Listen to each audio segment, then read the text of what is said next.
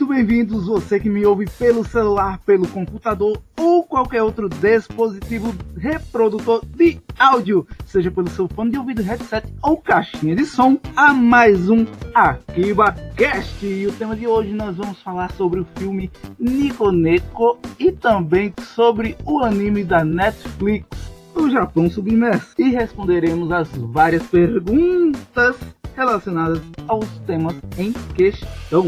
E antes de começar, eu também tenho que informar a vocês que esse aqui é um episódio cheio de spoilers sobre o filme e sobre o anime. Então, se você é spoilerfóbico, não escute. E ao meu lado, nessa mesa redonda do Discord, temos NHK. Olá, pessoas, tudo bem como vocês estão? Eu sou o NHK e eu não preparei uma frase para hoje. Porém, não fui comido por gaivotas e tubarões. Peguei muito pesado? Caramba. Logo ao ladinho dele, temos também o nosso querido administrador da Rádio Akiba, Takashi. Salve, salve, galera. E aí, tudo bem com vocês? Eu sou o Takashi e se depender de mim, o Japão não vai afundar, tá bom? Tá bom, belezinha. E eu sou o apresentador desse querido podcast, Neko Kirami. E eu só tenho a informar que a árvore espiritual que serve de refúgio para os gatos é real. Tá certo, né? Erva de gato. E qual é o tema que vocês querem começar? Vocês querem começar pelo anime, o Japão debaixo d'água, ou o filme Nico Neko? Eu acho que a gente pode começar pelo filme Olhos de Gato, né, no nome em português, pra gente começar com um pouco mais leve, né? É, o menos pior primeiro? E terminar com aquele desastre total. É isso aí. 言葉をもっと教えて 夏が来るって教えて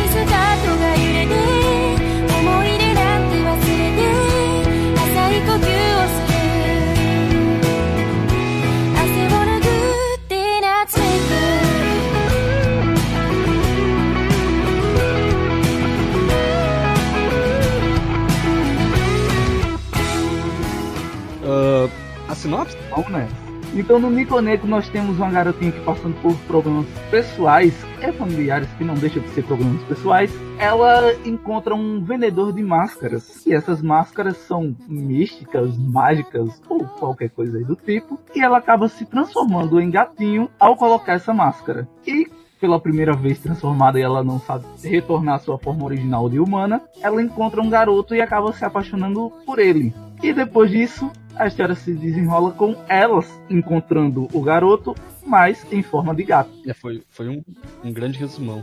Not Semi Senpai. O que é que vocês acham disso? Vocês se encontrariam com uma pessoa amada em forma de gato para todo o sempre, sem falar para elas que vocês são gatos? Eu, eu não tomaria as mesmas, as mesmas atitudes que a garota tomou, não. Eu, eu teria medo de fazer aquilo ali. Não faria aquilo, não. Eu tenho certeza que na forma humana ou na forma de gato a pessoa não ia querer me adotar. É um, é um gatinho arisco. Tá arisco, rapaz. Eu não, não ficaria em, em forma de gato, apesar do meu nome ser Neko, mas não ficaria em forma de gato. Não, aliás, eu ficaria assim. Eu ficaria, eu ficaria. Ah, não sei, eu ficaria. Poxa, decido. Eu ficaria muito. Mas, tipo assim, depois de um tempo, claramente, eu ia dizer à pessoa que, nossa, olha, eu gosto de você, coisa e tal, mas gato nunca nem vi na minha vida. Ele não ia acreditar, a pessoa não ia acreditar que eu era um gato. Entendeu? É, ma- mas a gente, se a gente for parar pra analisar, os motivos reais da garota não tem a ver só com o fato dela gostar do, do garoto, o garoto não dá muita bola pra ela. Ela tem uma série de, de problemas familiares ali eh, que fazem com que ela acabe tomando certos sentimentos, que fazendo com que ela queira se distanciar da, da família dela, principalmente. né? Então, é, esse negócio de se transformar em um gato acaba se tornando uma fuga, né? Exatamente. E até esses sentimentos não são reais, não são cabíveis a ela. Até porque todo mundo gosta dela e ela fica colocando dentro da própria cabecinha dela Uhum. que ninguém gosta dela. E ela fica vendo todo mundo como um, um espantalhinho, um bonequinho de, de pano, É verdade. Então, mas tendo olhos apenas para o amado dela. É, isso se deve ao fato do trauma que ela teve na infância, né? Esse trauma que a mãe dela deixou ela, que a mãe dela abandonou ela quando criança, né? O motivo não foi revelado, mas aparentemente ela queria curtir a vida dela, porque eu não vejo outro motivo. Que a mãe dela ficou. rejuvenesceu, eu acho. É, tanto que ela, ela aparece depois durante o anime bem, né? A mãe dela, então. Sim, sim. Feliz, né? Não parece nem que é a mãe dela, pra ser sincero. Parece uma personagem adulta qualquer. Ela deixou a função de mãe pra lá. Exato. E isso causou sérios problemas mentais na menina. E por causa disso ela sofreu bullying. Na escola, era menosprezada, as pessoas tiravam sarro dela. Mostrava algumas cenas ali que, né, que a- as crianças diziam, ah, ela não tem mãe, não sei o quê. Sim. E o que acarretou na personalidade dela, acarretou tudo que ela passou no filme. Isso foi basicamente o início do problema pessoal, entre aspas, dela, vamos dizer assim, né? De. Problema de fugir dessa realidade. Ela não queria tá- estar nesse mundo. Tanto que em, em um certo momento do, do filme, ela acaba sendo convencida de que realmente o melhor pra ela, ela é ela abandonar a forma humana e, e ficar pra sempre como um gato perto da pessoa que ela ama, né? Que é o garotinho lá, que não dá muita bola pra ela, né? Mas obviamente logo depois a ficha cai e ela percebe que fez um, um trato com o diabo, que aquilo ali foi muito idiota, né? Tanto a ficha dela como a ficha do garoto que ela ama, né? Exatamente. O, o garoto percebe que realmente ele gostava dela e sai à busca da garota. Porque no início ele tava nem aí pra ela, foda-se você, não gosto de você, mas tudo isso é aquele entre tapas e beijos. É, é um, é um tsundere, é um tsundere inverso, né? Sim, e também tem a questão que ele também tinha problemas em casa, né? E o estresse acumulado dele gerava muito transtorno nele. E ele acabava descontando isso nela. O que gerava mais problema Exato. pro lado dela. É, eu acho que era isso, né? Tipo, eu acho que ele não se interessava tanto nela porque ele tinha preocupações maiores em casa, na família. O ateliê da família dele tava falindo, e a mãe dele ia vender, se eu não me engano. E era uma coisa que ele gostava muito, é- era uma tradição da família dele. E, e ele tava com outras coisas na cabeça. Então, quando a garota chegava toda feliz pra cima dele e, e se jogava pra ele e tal, e ele. Eu acho que ele não tava no momento com cabeça pra aquilo. Acabou tomando rumo por causa disso. E é tanto que essa era a forma dela também escapar dos problemas dela. Era se jogando em cima dele. Exatamente. Enquanto ele ah, ficava na dele quieto, ela né, ia pra cima dele euforicamente, sendo um- uma forma de escape, né? Deixa a musa geringonça lá. Uma boa lembrada que você deu aí agora, que é que todo mundo chamava ela de musa geringonça, justamente por ela ser muito extrovertida e falar tudo com muita sinceridade. Eu achei até interessante que os próprios amigos dela, no caso, a, a garota, né, a, a amiga, amiga dela, dela? ela mesma chamava a amiga de Muger. Então, tipo, Musa Geringonça, Musa Geringonça, eu não gosto do, do meu apelido ser Musa Geringonça. Ela já nem se importava, tanto que a amiga dela chamava ela. Aí quando os pais, pais dela descobriram, ficaram tipo, eles chamam ela de Musa Geringonça. Mundo... O pai dela já sabia, mas a madrasta ainda não. É, pra você ver que ninguém se importava com isso. Porque ela, ela não deixava esse fato incomodar ela. Aparentemente. Na real, aparentemente, né, toda vez que ela chegava em casa, ela não tinha nada pra ninguém. Ou seja, meio que nada incomodava ela. E ela não falava. Ela só chegava em casa e dizia, opa, tudo de boa, sorriso na cara e era isso. Era isso. Não, a gente vê- percebe bastante pelo relacionamento que a garota tinha com a madrasta dela. A madrasta dela, né, ela queria todo tempo algum tipo de contato com a, com a garota lá, ter alguma comunicação, alguma interação. E ela se desligava totalmente quando chegava em casa, né? Um, um dos fatos se devem ao, ao fato da madrasta dela ser muito jovem. Visualmente, eu acho que ela era muito jovem com relação ao, acho que o pai dela, né? Então, eu acho que ela, ela se sentia meio estranha naquela situação ali, né? Ela não, não gostou, imagina. Perdeu a mãe dela, a mãe dela foi embora, abandonou ela, e o pai dela arranja uma, uma nova esposa mais jovem ainda. Ah, A criança fica muito confusa, né? Demais. E tipo, pra idade do pai que parecia ter lá seus 37, 40 anos, e a madrasta devia ter seus 25, né? No, na cabeça dela mesmo não fazia sentido. E eu acho que na cabeça de- da maioria dos, Uhum. do brasileiro, vamos colocar, que também não faz sentido isso. Porque você sempre procura alguém da sua faixa etária, né? Há exceções, né? Mas não é a regra. De- Desde que seja dentro da lei, a regra não existe. E assim, eu acho que a, a madrasta dela, eu acho que ela meio que tava forçando muito o contato com a garota, né? Sim, sim, sim. É, Eu acho que ela forçava demais, né? Nesse ponto, eu acho que eu tenho que defender a madrasta pela questão que assim, no ponto de vista dela, eu tô entrando numa casa nova, eu tô entrando numa família nova, uma família já existente. E eu sei que eu não vou ser a mãe daquela menina, mas eu quero que ela pense em mim de forma carinhosa. Pense em mim como um membro da família, não como um substituto da mãe. Em nenhum momento eu acredito que ela tenha que. Ela queria ser substituta da mãe dele. Até ela queria se aproximar. Tipo assim, ah, eu tô, tô namorando, tô casada com seu pai. Quero ficar mais próxima, quero conhecer você, quero saber da sua vida, tudo mais. Quero que você pense em mim de forma carinhosa. Eu penso dessa forma. Então, tipo, não é que ela é, forçou os sentimentos dela na protagonista. É mais como ela tentou se aproximar da protagonista, que tava num casulo, e esse casulo machucava a madrasta toda vez que ela tentava se aproximar. Mas a madrasta não se importava com isso. E, e continuava tentando. Então, tipo, ela, ela não via que, que a outra tava fechada, assim, pra ela, que não queria. Por quê? Porque a protagonista mantinha aquele sorriso forçado dela. Evitava contato, tava ali na mesa pra comer, é, interagia, mas assim, é, a, a madrasta não conseguia identificar a diferença entre estou com você pra te aturar, por educação, por causa do meu pai e tudo mais, e estou com você porque eu gosto de você. Então, essa foi a linha tênue que causou o conflito, né, da, da madrasta com a protagonista. Ao mesmo tempo, eu também acho que a madrasta não tava forçando. Ela tava forçando, mas sem Sim, é- ela tava agindo normal, porque como em toda família japonesa, isso, isso é- eu, eu imagino que isso seja normal. Se entra um novo membro na família, aquele novo membro, ah, meio que obrigatoriamente, pessoalmente, ele, te- ele tem que tentar interagir com os outros, né? Então eu acho que foi isso que ela tentou fazer, né? Ela tentou interagir, ela, ela tentou se juntar, tentou fazer um pouco de parte daquela nova família, mas ela não tava sendo. não tava tendo retorno, né? É, exatamente. A madrasta, ela tava querendo interagir, mas ela tava querendo interagir demais.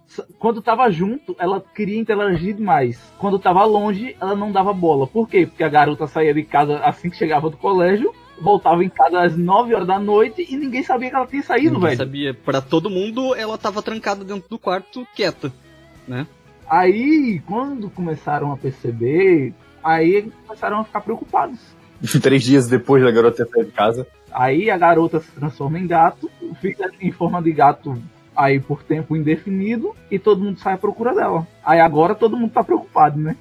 Isso. Aí todo mundo começa a ficar preocupado. A amiga, os pais, chega a mãe que tinha desaparecido, ah, o garoto que não gostava dela agora tá, tá louco procurando ela por também. Então, no momento em que algo ruim é, é um plot twist, né? No momento em que tudo, que, que uma coisa ruim acontece, tudo começa a se desenrolar. No caso, meio que a favor da, da guria, né? É o famoso. Você só dá importância quando perde. Inclusive, essa frase foi usada no filme. É muito interessante. Ela fo- foi transformada em gatinho. O cara que vendeu a massa pra ela não- queria devolver a forma humana a ela. É, ela não vendeu, ele trocou, né? Ele, ele pegou o corpo dela e em troca do corpo de gato, né? Mas a gente não falou uma coisa muito importante, que foi o que que, o que, que aconteceu pra ela desistir da humanidade dela. Ela acaba escrevendo, né, uma carta. É a treta na sala de aula. Sim. Aí ela vai escrever uma carta dos, com os sentimentos dela alegrar ele, que tava passando por uma situação ruim. E nesse momento ela encontra um babaca, se é que eu posso chamar o cara de babaca. Sim, da sala de aula. E o que que acontece? Ele vai, toma a carta dela pra, pra zoar ela, né, pra desmerecer ela. Os grandes bulinadores. E acaba revelando os sentimentos dela na frente da turma toda. E com isso, o, o, o outro protagonista, né, o, o Crush, ele vai e se sente constrangido com a situação. E ele acaba dizendo uma coisa pra ela que magoa ela muito e faz ela querer desistir da humanidade dela. Tanto que quando você vê uma pessoa chorando, sorrindo, você sabe que a parada tá difícil. Foi, foi forte. E nisso, ela vai e desiste da humanidade dela e troca, né, o rosto dela pelo rosto do gato. E o vendedor de máscara leva pra, pra outra O pessoa. gato, não, pro gato É, da. pra, pra outro gato, isso, pra outro gato. Que no caso é o gato da madrasta. E nesse momento ela embarca na jornada dela de, olha, me arrependi da situação, eu, eu quero meu rosto de volta. Só que aí o cara, aí o vendedor de, de máscara fala, olha pra ela e fala, não, você vai virar gato para sempre, eu vou comer sua vida. E aí a história passa pra esse arco da árvore milagrosa espiritual dos gatos. Outra dimensão. Que, é, em outra dimensão, em outro mundo aquilo ali, né? A árvore gigantesca. E quando ela entra nessa árvore gigantesca que só é visível aos olhos dos gatos, tudo que ela vê lá dentro são gatos. É uma árvore de gatos, é meio óbvio que só teria gatos lá. Um pouco antes da árvore, dá toda aquela treta na escola. Ah, depois a, o gato da, da madrasta assume o corpo da garota. Ah, o garoto meio que, que depois acaba descobrindo, junto com a gata, que acaba contando que ela não é ela, que ela quer voltar pro, pro corpo da. ah, pro corpo de gata dela, quer voltar pra dona dela, que é a madrasta e tudo mais, dá aquelas tretas, todo mundo descobre o que tá acontecendo. E a garota, ah, o gato no corpo da garota leva o garoto pra árvore. É isso? Correto. Exatamente. Um resumo rápido do que aconteceu nesse trecho foi isso. E aí eles vão pra árvore buscar ah, o cara da máscara. E lá dentro, a, a Rina, ela encontra vários outros gatos que foram transformados em gatos, mas antes eram humanos. E eles se dispõem a ajudar ela a pegar o vendedor de máscaras e recuperar sua forma humana, porque ela é uma jovem ainda, tem muita vida para viver, tem muita coisa para viver na vida. É, todos os outros gatos ali que, que eram humanos antes, eles já, já eram adultos. Eu acho que o arrependimento, se aconteceu pra eles, foi muito depois, né? O, o da, o da garota aconteceu logo em seguida, né? Dela querer voltar a ser humana. Então eu acho que é, que é isso que leva a motivação de toda aquela trupe de gatos ali que eram humanos quererem ajudar a garota ali a voltar naquele momento. Porque ela tem chance agora de, de voltar ah, a ser humana, de, de, de consertar os erros que ela, que ela tenha feito, de, de poder, sei lá, reverter o- alguma coisa que ela, né, que ela queira. Então, tudo tem, tem reversão naquele momento. Ela, ela ainda pode voltar atrás se achar o, o vendedor de máscaras ali, o gato gordo lá. Então, eu acho que é por isso que leva aquela motivação a todo aquele grupo ali ajudar ela na É, porque eles se arrependeram depois de um certo tempo. Aí eles viram, poxa, a garota vai- ainda não se transformou. Tem a vida inteira pela frente. hora. Sim, Não vamos deixar ela cometer o mesmo erro que a gente cometeu. exato. E ao mesmo tempo também, a gata da madrasta vê que a madrasta tá muito triste pela falta dela. Exato. Ela também quer retornar à forma de gato. E nisso também acaba ajudando tanto a Rina quanto o crushzinho dela. Sim, porque se a gata em forma da garota lá não tivesse desistido do corpo da garota, não tinha volta. Sim. O filme, ele só tem um final feliz por causa disso. Porque a- a- a- aquele, aquele momento ali, a- aquela situação, aquela, a- aquela personagem, ela é decisiva. Se ela simplesmente dissesse, não, dane-se, eu não vou devolver o teu corpo, ela tinha se ferrado. Acabou a história. E ela viveria como um gato pela eternidade ou até o fim da vida. Exatamente, isso aí. E aí a gente vê toda aquela corrida pela árvore, né? Literalmente, uma corrida pela árvore. Sobes e desces atrás do vendedor de máscaras. Te- te- parece a árvore tá cheia daqueles bondinhos do Rio de Janeiro, né, também. Isso! Cara, é- a árvore é literalmente o Rio de Janeiro. É só você parar pra pensar. Porque, tipo, tem um bondinho e tá sempre obra. Você viu que ela pegou carona em negócio de obra umas três vezes. É verdade. Tá subindo? Eu vi. Tá. Aí sobe caixa. Aí tá subindo? Tá. Sobe ela no cestinho. Tá subindo? Tá. Arremessam ela numa catapulta. Eu olhei assim, eu, caraca! Que isso, brother? O gato voando. Também tem que levar em consideração que o japonês ama o Brasil. Então, se isso aí não é referência, eu não sei o que é. É, eu também não sei. No fim das contas, o grupo encontra, né, o, o vendedor de máscaras. Eles forçam ele, né, rou- roubam... Eu não sei o que, que eles roubam dele, a, a máscara, né, que... que... É, eles roubam a máscara de forma humana da, da protagonista. Só que quando a protagonista ela quer ser transformada de volta, ela não consegue. Porque lá no fundo do coraçãozinho pequenininho dela, Ela tem que querer. ela tem que querer e ela não acha que essa vida humana ainda vai trazer alguma felicidade para ela. Isto, é verdade. É, porque ela tava com medo de voltar e continuar a mesma coisa. E o aí entra aquele mérito, né, do do crush ir até a árvore como humano pra poder dizer a ela os sentimentos dele. Metade humano, metade mãos de gato. É, porque porque sim. Não, não é porque sim. Tem um, um porquê de só as mãos dele ter transformado em mão de gato. Vocês não se ligaram nisso? Um porquê? Como assim? É porque ele queria ser ceramista. Será? Então, então toda a culpa dele estava na mão dele, porque ele não conseguia fazer cerâmicas. Então tudo que ele queria viver diferente, como ele mesmo, era ele poder fazer cerâmicas. Hum... E como ele não conseguia, só os braços dele se transformaram, porque aquilo era o que ele queria jogar fora para ter outro, outro que pudesse fazer cerâmica.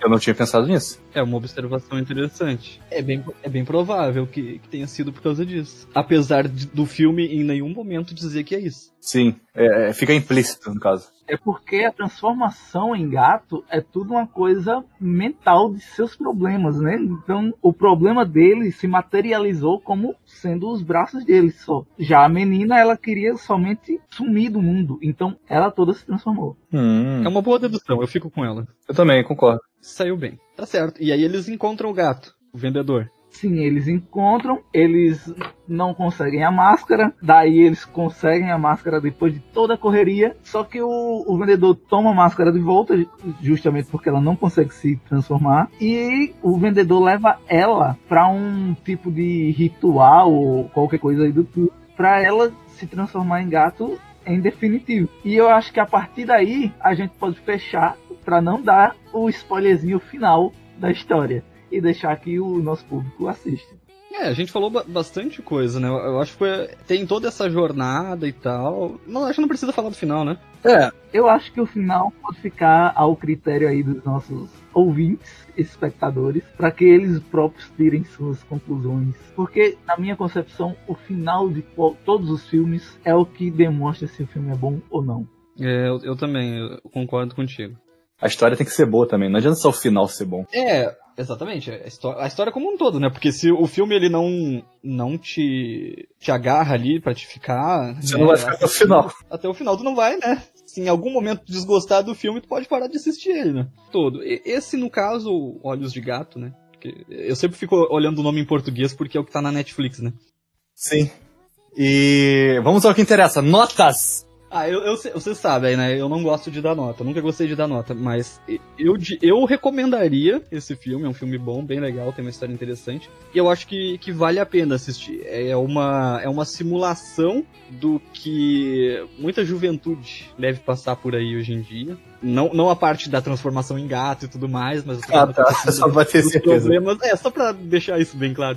Que muitas pessoas sofrem bullying, têm problemas em casa, com a família e tudo mais. E, né, e acabam tendo pensamentos estranhos, como essa garota que queria aí, no caso, desaparecer do mundo por causa ah, do que aconteceu com ela. Então, é, é um- é uma simulação até essa parte do que acontece de verdade por aí, foi bem legal ver. E o desenrolar da história também foi bem interessante. Sorte da garota que, que realmente a gata queria trocar de volta com ela, porque senão ela tinha se ferrado bonito. Uhum. É, eu gostei do filme, eu não tenho, eu não tenho problemas com o plot, a história foi, foi bem elaborada, na minha opinião. Eu acho que a gata da madrasta dela foi pouco desenvolvida, a trama dela, porque foi, foi muito corrido, tipo, ah, peguei teu rosto, ah, não quero mais teu rosto, ah, vou voltar a ser gato. Isso, é, é o que mais me impactou, assim, sabe? Como a parte sem desenvolvimento. É, Nesse caso, foi, foi muito, foi muito, cor, foi muito corrido, né, vamos dizer assim, porque ela, ela só, ela só aparece assim, você vê que ela tem algum impacto na trama pra lá da metade do filme, então não tem muito tempo pra desenvolver a história. Mas o que deu pra desenvolver deu pra entender a, a personalidade da gata e tudo mais. A gata não queria fazer mal, a gata só queria fazer a humana dela feliz, porque ela sabia que ela ia morrer, porque ela era uma gata velha já. E quando viu que a humana ficou triste por ela ter desaparecido, aí sim ela quis trocar o de corpo. Sim.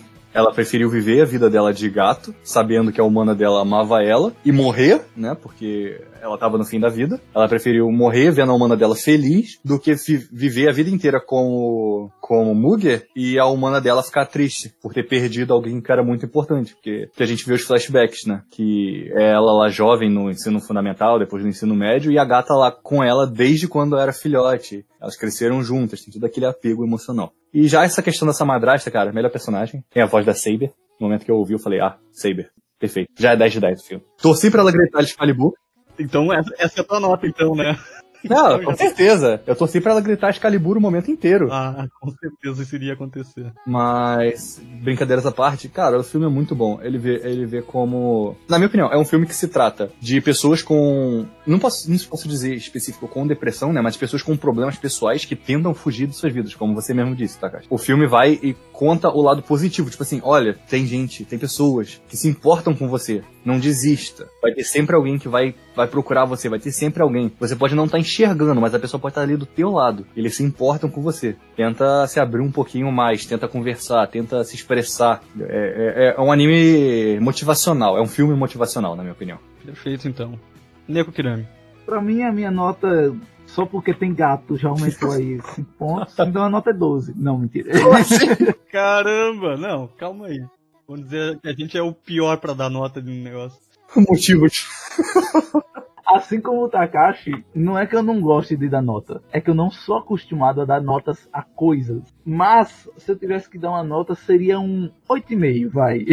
Não é um filme que tem um desenrolar muito acurado, né? E também não desenvolve tantos personagens com tanto com tanto afinco, assim como a gata da madrasta, a mãe da, da protagonista, a irmã do, do carinha, todos eles podiam ter um, um background maior, uma, uma história melhorzinha, e eles não foram desenvolvidos. Os gatos também, o arco da árvore espiritual podia ser um pouco maior. Tudo bem que, tipo, foi um dia para ela se transformar em gato, e na noite desse mesmo dia ela ia estar com a transformação total.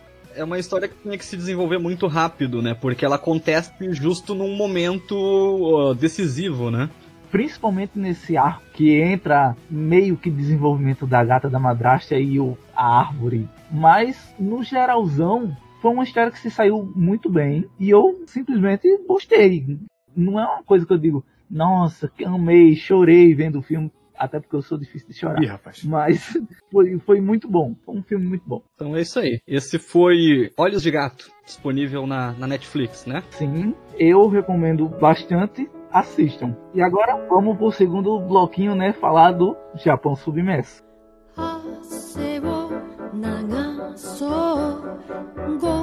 汗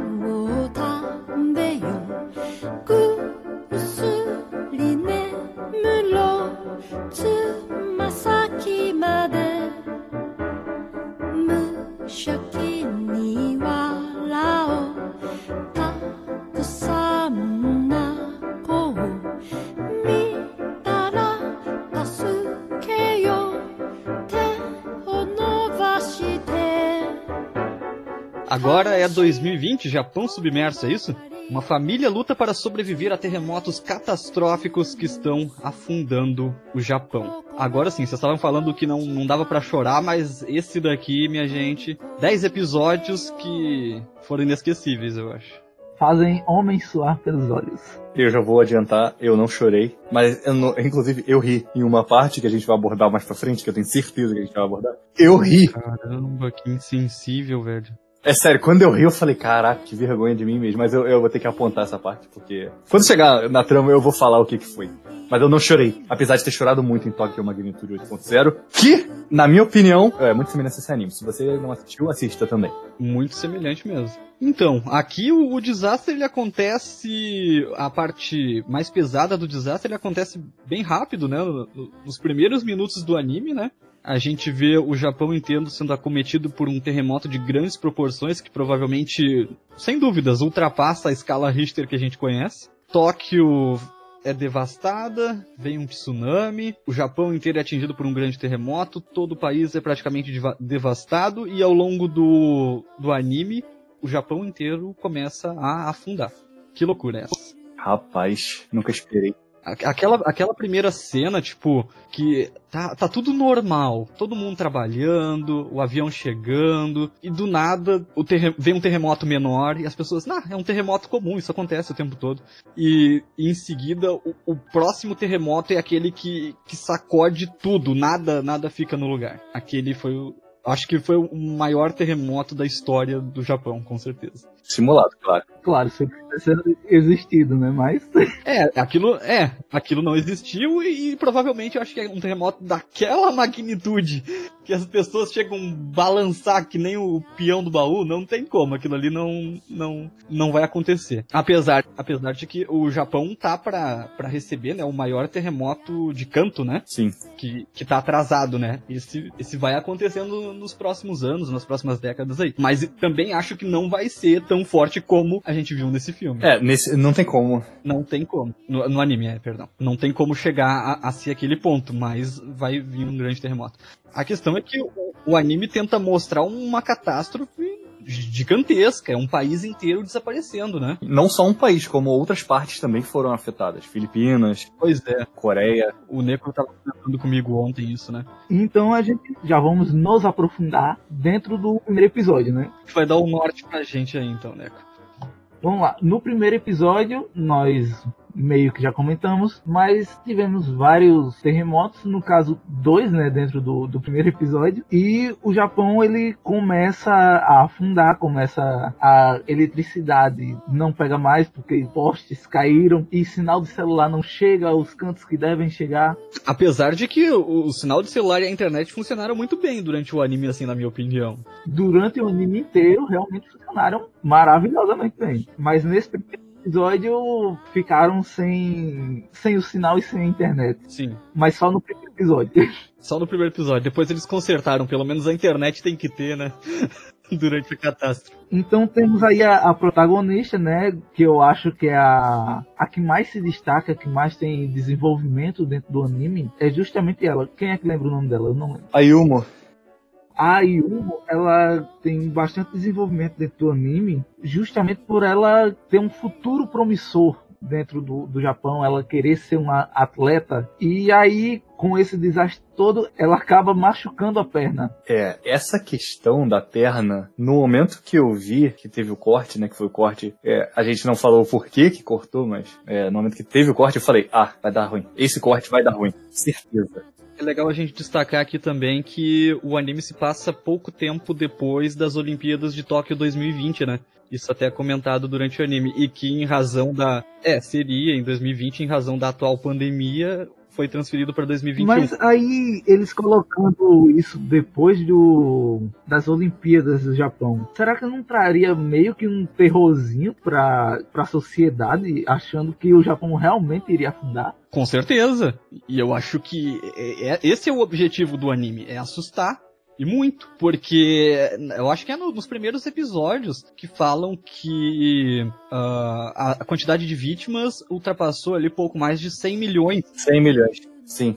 Aí temos aí que o, o Japão começa a afundar e a história se desenrola, né, através e entre a família da Ayumu, que aí já no, no meio do episódio, a Ayumu encontra o pai dela e já no finalzinho do episódio a mãe dela também se se junta a, ao grupinho, podemos dizer assim. Sim. E o irmão dela também. E o irmão dela também. Que inclusive eu acho que é um, um dos personagens que, fora a própria, a própria Ayumu, ele teve um desenvolvimento absurdo.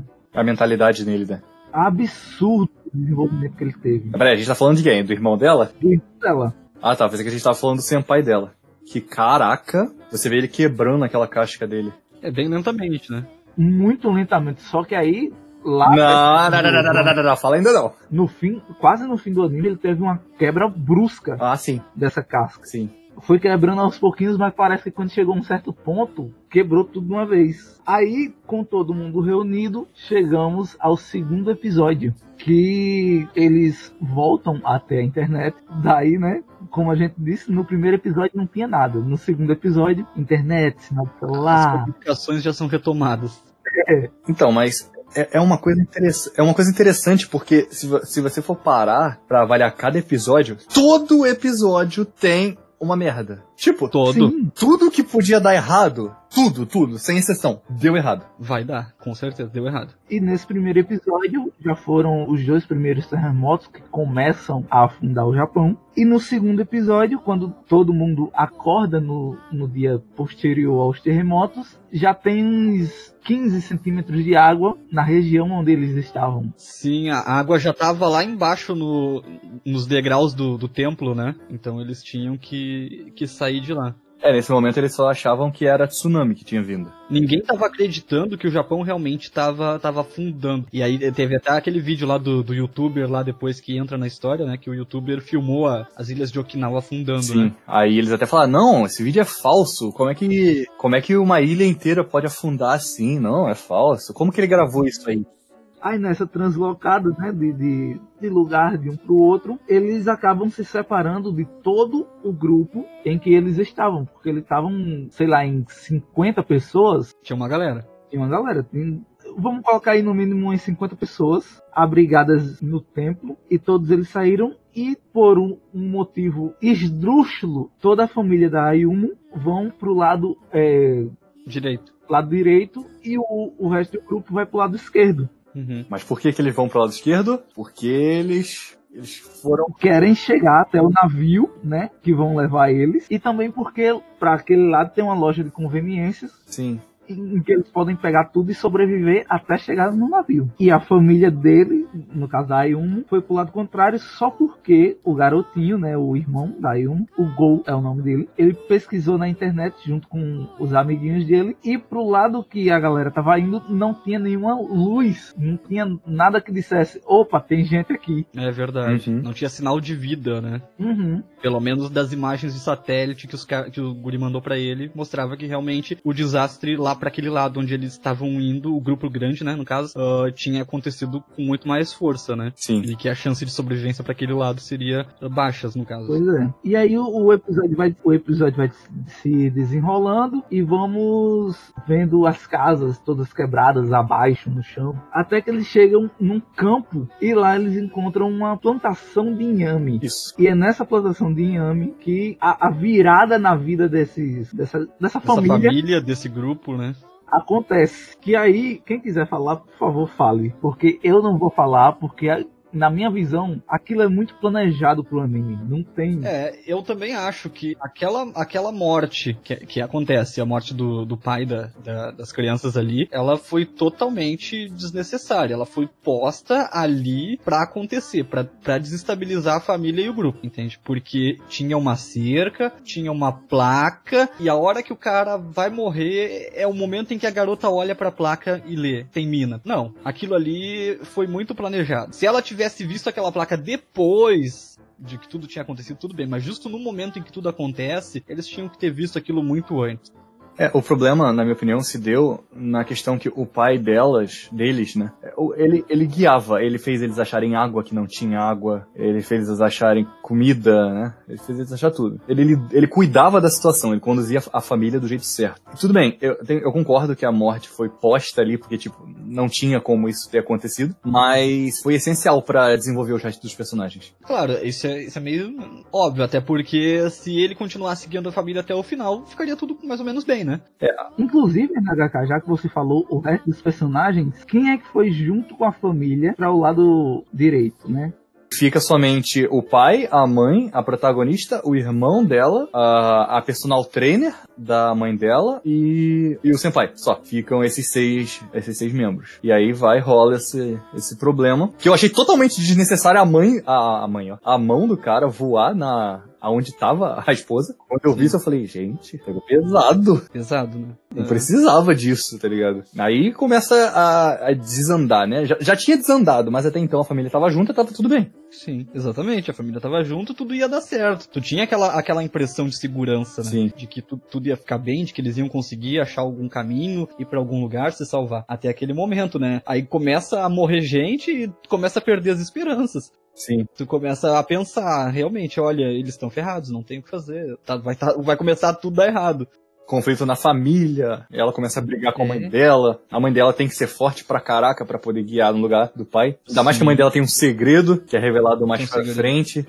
Então, vamos nessa. No terceiro episódio, né? Todo mundo vai andando, tentando ter um norte pra onde ir, seguindo ao que dá. E eles encontram um, um carinha que vem passando de caminhão. E esse carinha, na minha visão, deu um, um desenvolvimento legal pra a pessoa que é personal trainer da mãe, da, da família, né? Desculpa eu ter rido, mas eu, eu tive que rir, porque nessa parte, não foi o momento que eu ri, mas essa parte foi uma coisa muito, muito sem lógica, sabe? O Japão inteiro destruído, o cara vem andando no caminhão. A estrada tá inteira. O cara tava vindo de caminhão tranquilão. E continuaram, tipo, a estrada, eles continuaram por um bom caminho, né, na estrada. É, É, continuar. mas, mas chega um momento da estrada mais adiante lá que não tem onde passar, né? Que a estrada tinha caído. Então, eu acho que o cara tava seguindo um caminho que ele não sabia pra onde ele tava indo, não. Ou se ele queria ir pra algum lugar, ele não sabia o estado que aquilo ali tava. Ele não sabia pelo que, que ele ia passar ainda. Foi muito aleatório esse caminhão. Em algum momento as coisas iam, iam dar errada pra ele também, sabe? Aí eles param num, num posto de gasolina e o que acontece é que ele quer assediar a personal trainer. Exatamente. Ele é o tipo de personagem que é aquela caricatura ah, da decadência da sociedade depois de uma grande catástrofe. Do que, do que é possível encontrar ah, num momento de caos. É Uma pessoa que vai te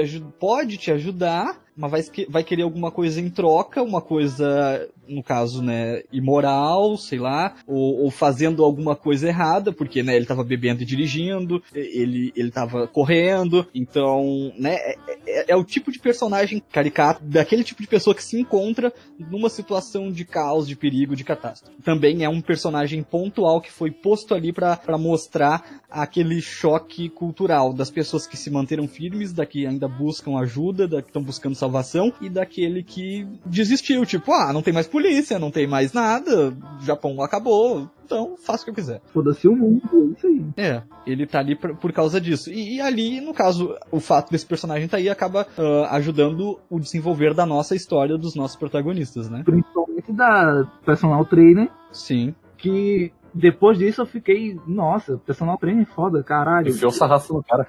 Ela dá um sarrafo nele e a família leva o caminhão dele embora enquanto ele fica desmaiado, né?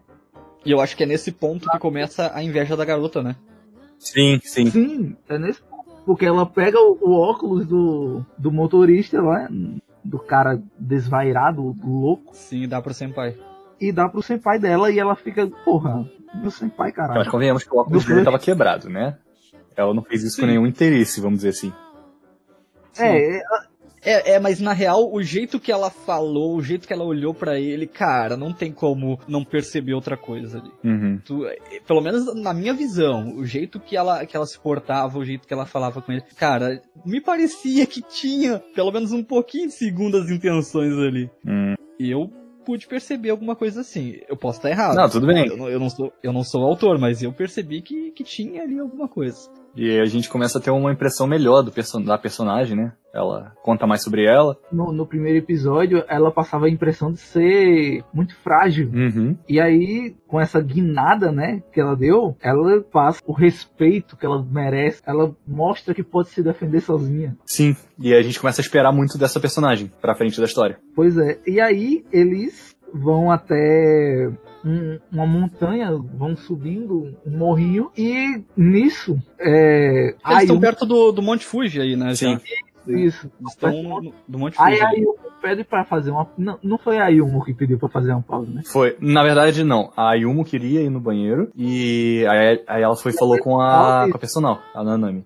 Ela não queria ir no banheiro, né? Hã? Ela, ela, ela não queria ir no banheiro. Ela, ela pediu pra, só pra levar ela, tirar ela dali naquele momento, eu acho. Será? Foi, ela, ela não queria ir no banheiro. Ela, a Ayumu sabendo que ela era personal trainer e a Ayumu com aquela, aquele corte no tornozelo dela, pediu, ô, me leva lá pra, no banheiro, porque provavelmente ela queria que a personal trainer visse ali o tornozelo dela pra, né, dar alguma, algum norte pra ela do que fazer. É, eu já não sei se tem esse ponto. Pode ter, claro. Eu, eu, acho, eu acho que no momento em que ela chamou essa personal trainer aí pra, pro banheiro, no caso, né? Ela queria falar com É, ela. eu também Ela- pensei eu isso. acho que ela, ela queria colocar as coisas em pratos limpos. Ela queria falar, olha, o que que tá fazendo? Qual, qual é a tua atitude aqui ne- nesse grupo? O que que tu quer fazer? Eu acho que ela, ela queria dar um choque na, na, na mulher lá eh, e tirar um pouco de satisfação, Sim. né? De uma forma mais, mais dura, porque, obviamente, a garota naquele ponto já não tava gostando mais da mulher. Vocês viram isso da Ayumu, ela com essas intenções? Eu, eu vi. É porque tava meio que subentendido que ela tava com ciúme. Então eu sou muito inocente. Continue.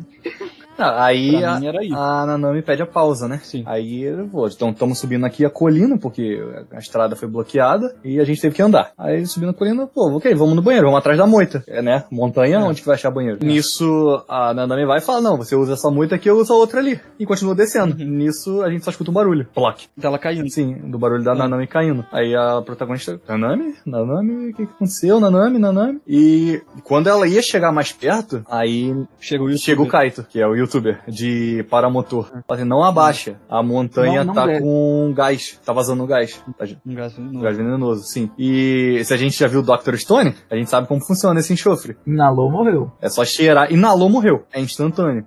É, mas eu, eu acho que a morte da, da garota lá, da- da- dessa daí da mulher, foi desnecessária. Eu acho que me- mesmo o cara tendo gritado, ah, não vai, trancava a respiração, ia correndo e voltava, cara. Dava. Não, mas. Dava pra ele. Então, mas o, ponto era, a, a coisa já tinha morrido. É instantâneo. Ah, não acredito. É nisso, sério? é, Eu não consigo você- se você inalar, tem certos gases que se você inalar, eu, eu não tenho certeza se é enxofre, é ozônio talvez. Se você inalar, é, ele corrói teu pulmão na mesma hora, você tá morto. Posso estar falando merda, me corrijam. Sim.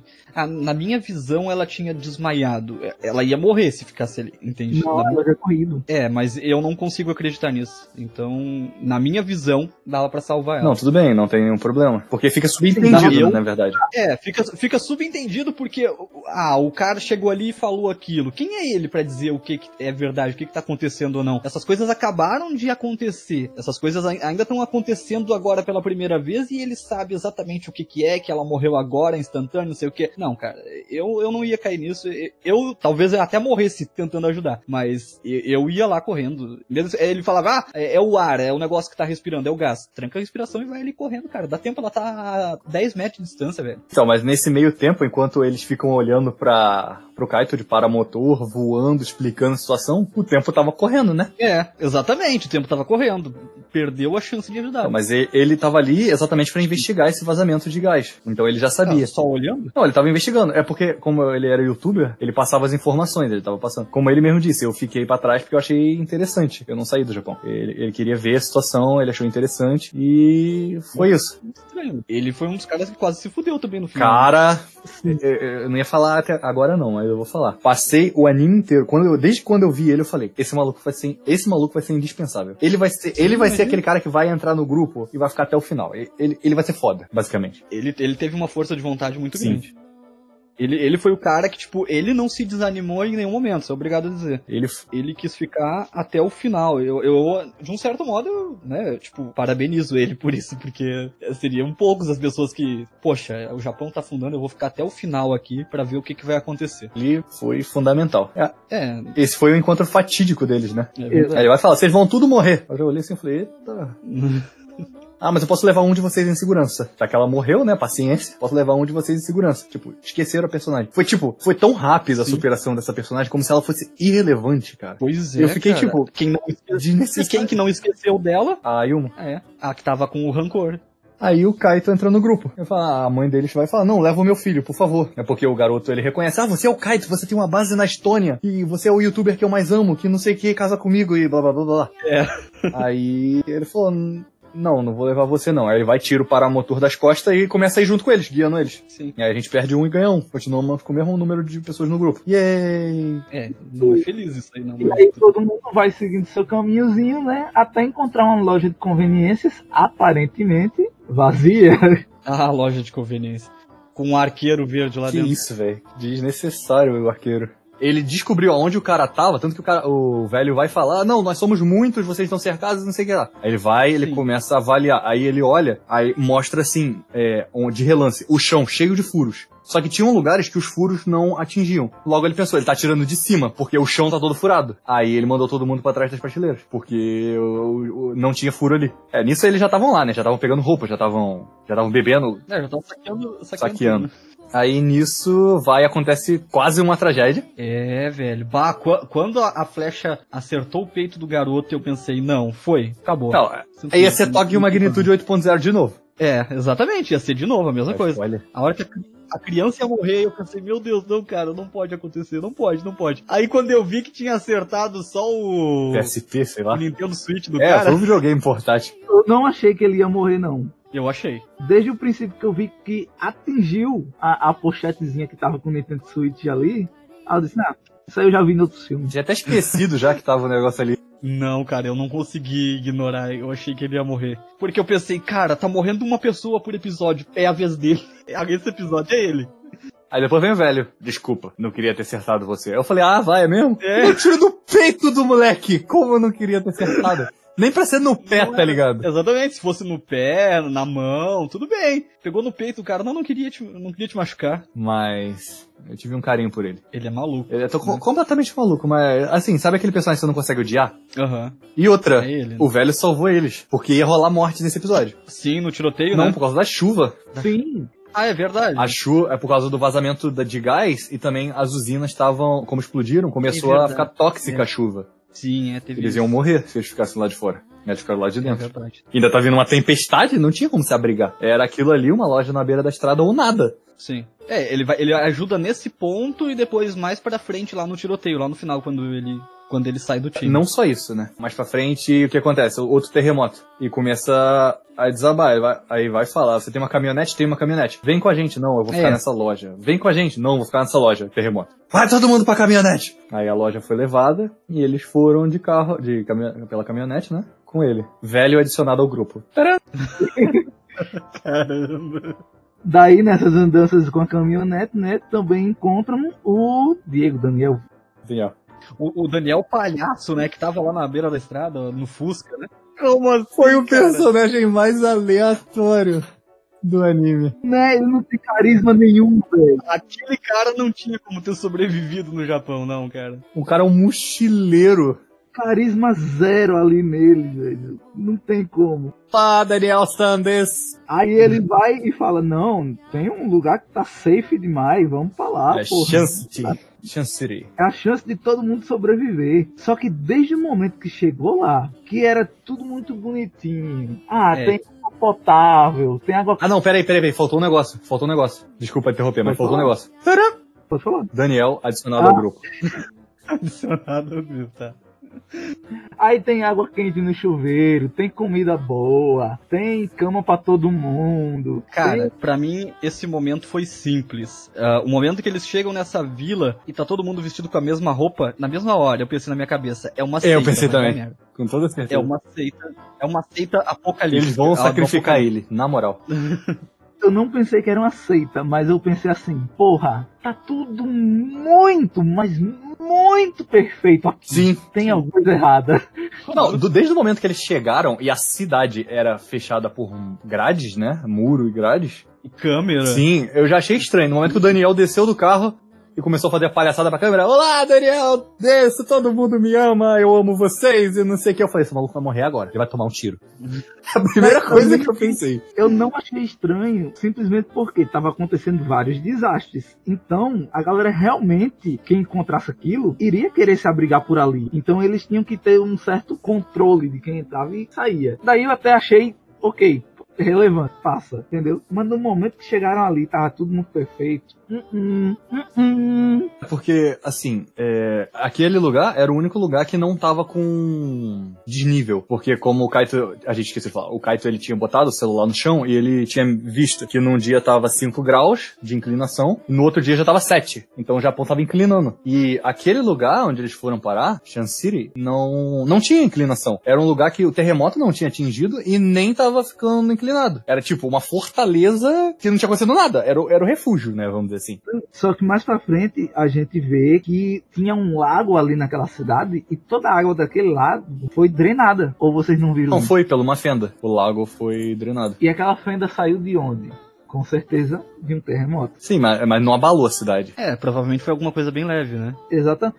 Porque, até porque, tipo, no Japão, eles veem terremotos o tempo todo. Então, viram aquele terremoto ali e pensaram, ah, é, não? é mais um. mais um. Pra aquela região deve ter sido tão leve que eles nem ligaram, né? Sim. É. É como se tivesse rolado qualquer outro terremoto. E é ali naquela cidade que, que começa a desenvolver o Senpai. Exatamente. Mas por que começa a desenvolver o? Tem- Temos que colocar aí que nessa cidade todo mundo cultiva maconha. Maconha, caralho. Sim. E na primeira, na primeira janta, né? Na primeira refeição boa que eles tiveram, o Kite já fala logo. Não, é porque Tem erva aqui. daqui da, da maconha. Tá gostoso, um inteiro. Erva. Maconha. Aí eu não sei por que demônios, a mãe da família, ainda deixou o garotinho comer a comida, velho. Eu também achei, né? É Porra, tempero, rapaz. que tempero, cara. Tá louco. Imagina aí Orgas. o garotinho pro player de joguinhos eletrônicos, que a gente até esqueceu eu falar disso, comendo maconha, velho. O garoto ia alucinar muito. Que inclusive, ele alucina, Sim. achando que as coisas que acontecem na vida real são coisas do jogo dele. É aquilo lá com certeza é alucinógeno. Então, e lá nessa cidade a gente também é, encontra, né, a. Como é que a gente pode chamar ela? A mãe.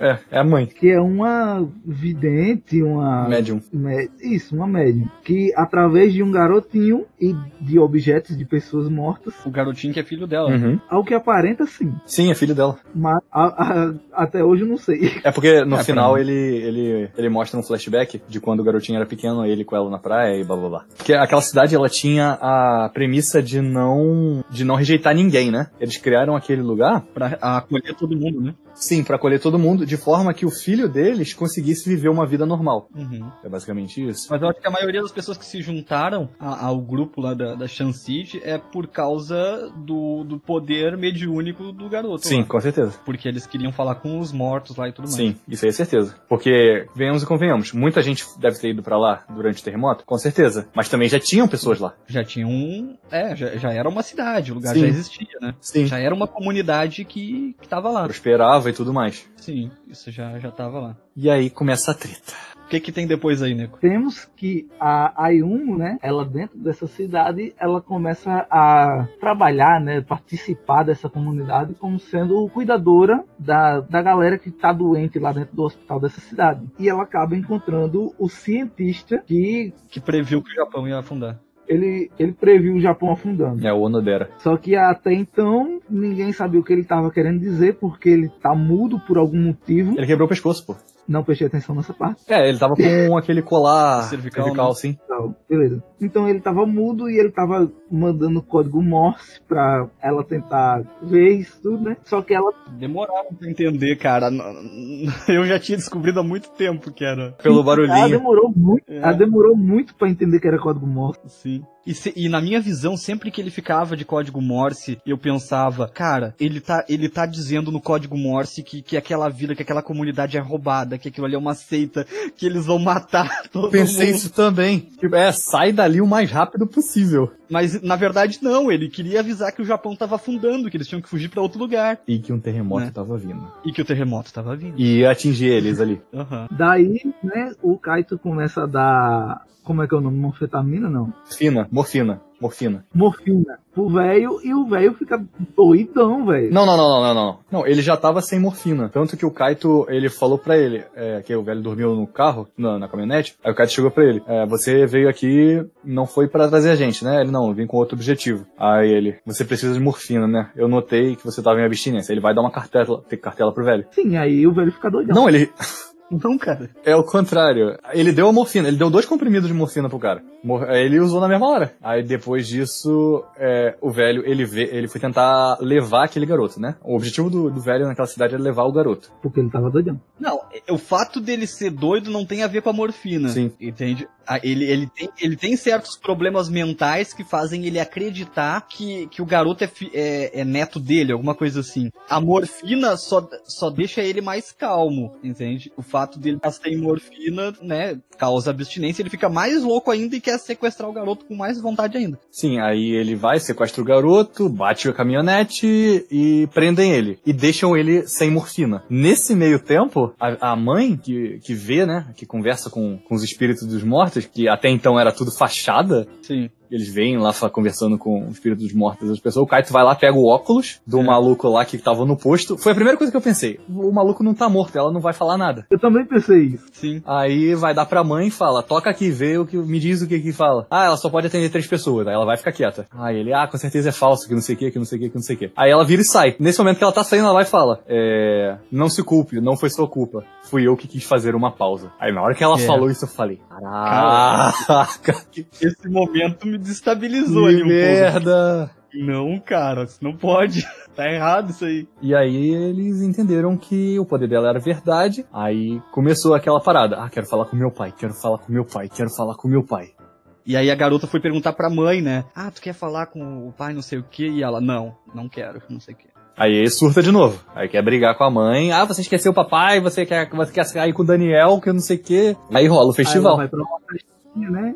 Pra, pra o festival. Fica meio lá, porque todo mundo tá fumando maconha, venhamos e convenhamos. Sim. E um cara quer, né, se aproveitar dela também. Ela vai e bate nele. É, aprendeu, autodefesa. Autodefesa, exatamente. Aí nisso vem o Aí Kaito. o Kaito vai dar uma de DJ, mas aí joga pra cima do Senpai, é essa, esse trabalho. Foi muito zoado isso. É, eu também, né? Achei muito. Aí o Senpai, ele pira na batatinha. Ah, ele vai e se solta lá, pô. Porque não sei o que e tal. Aí ele vai e, e se solta. Esse era o Senpai que a galera conhecia, não era aquele cara caladão. É o Haruo. que ficava no. Daí, depois disso, né? Depois disso, já no final do episódio, vem a, a queda do, daquela cidade. Informações irrelevantes. A, a mina faz. A protagonista faz as pazes com a mãe. O Kaito é uma criança quando tá bêbado. E a, mãe- a garota vai falar: mãe, vai ter um terremoto aqui. Eu encontrei com, com o piloto submarino, cientista, o Nodera, ele tá aqui. E a gente tem que sair daqui, a gente tem que ajudar os outros, você quer dar. Aí surta. Gente, vai vir o terremoto, que não sei o que, blá, blá, blá. Todo mundo. Quem é essa, pô? Aí continua essa. Quem é essa daí? É, estranhona, gritando aqui que terremoto. Terremoto, filha. Tá normal aqui. Deixa a gente fumando nossa maconha aqui. Sai, vai embora. É, mas nisso o garoto. Eu esqueci de falar também. O Gojo já tinha percebido que o velho tinha sido preso. Ele mandou o Kaito salvar o velho. Sim, também. Aí o Kaito vai e bota fogo no quê? Na plantação de maconha. Pra poder salvar o velho. Sai todo mundo de lá, o velho não quer ser salvo. A estátua da cidade cai, desmorona por causa do terremoto. Todo mundo pega a caminhonete e sai vazado pra outro lugar. Aí o Kaito vai, pega o velho, né? Enquanto a parada tá desmonta, é, desmoronando. Aí o, o Kaito ia morrer junto com o velho. Claramente, porque. Porque ele ia ficar com o velho até o final tentando tirar ele de lá. Aí o velho decide ficar pra trás, pra dar tempo pra ele, porque senão o Kaito ia morrer. Aí ele, o Kaito entra na caminhonete, aí vai falar, ah, dirige. Ah, mas o velho, dirige. Aí o velho, nessa hora que o velho vira o sniper americano. Sim, aí os malucos estão pedindo ele de sair da cidade e o velho tá lá atirando. Aí o maluco acertou a boca do cara. Ele é sinistro. O, cara não tava na cadeira de rodas atirando todo mundo? Pois é, né? Ele tava no, no carrinho. Rodando na cadeira de rodas lá de boa. Eu acho que ele matou uns dois ou três, né?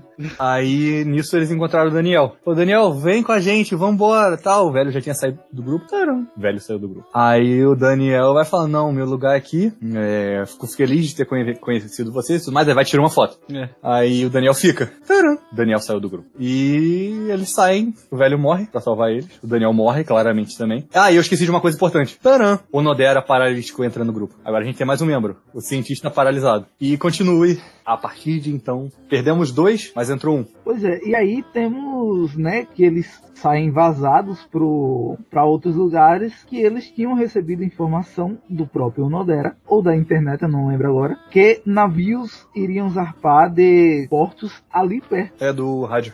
E eles vão até esses portos. E é aí que a menina sobe lá, a Ayumu sobe no, no barco, por ela ser uma aluna Atleta. promissora. Venhamos e convenhamos que ela ainda iria ser um atleta. Não, é, até aquele ponto sim. E ela ganha um, um passe livre para poder entrar lá no, no navio. Só que quando ela sobe, ela escuta uma conversa e milagrosamente, por algum motivo, ah, foda-se, ela lembra que a mãe dela tinha ido, tinha feito uma viagem para fazer uma cirurgia. Uhum. E ela tava usando a bateria.